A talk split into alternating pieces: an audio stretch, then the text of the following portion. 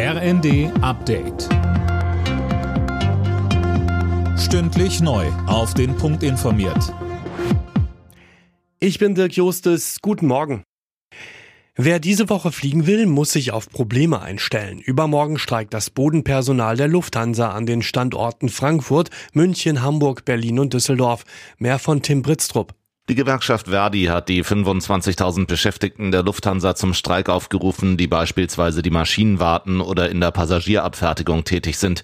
Hintergrund sind die laufenden Tarifverhandlungen. Das aktuelle Angebot bezeichnet Verdi als völlig unzureichend.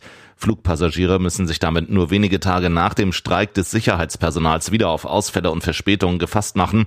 Verdi rechnet selbst mit größeren Auswirkungen.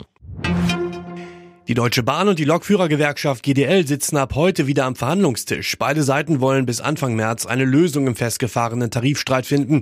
Die GDL fordert unter anderem die 35-Stunden-Woche bei vollem Lohnausgleich. Wie können Betriebe entlastet und die Wirtschaft angekurbelt werden? Darüber wird in der Ampelregierung diskutiert.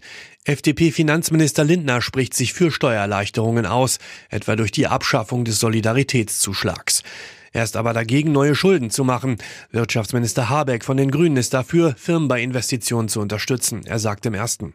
Jetzt baue ich irgendeine neue Produktionsanlage, jetzt investiere ich in Wasserstoff oder in Elektrifizierung von Prozessen. Und deswegen wäre mein Gedanke, das steuerlich zu begünstigen. Pop-Superstar Taylor Swift hat zum vierten Mal den Grammy für das Album des Jahres gewonnen. Die US-Sängerin wurde bei der Gala in Los Angeles für ihr Album Midnights ausgezeichnet. Die 34-Jährige überholte damit Frank Sinatra oder Stevie Wonder. Den Preis für den besten Song holte sich Billie Eilish für What Was I Made For.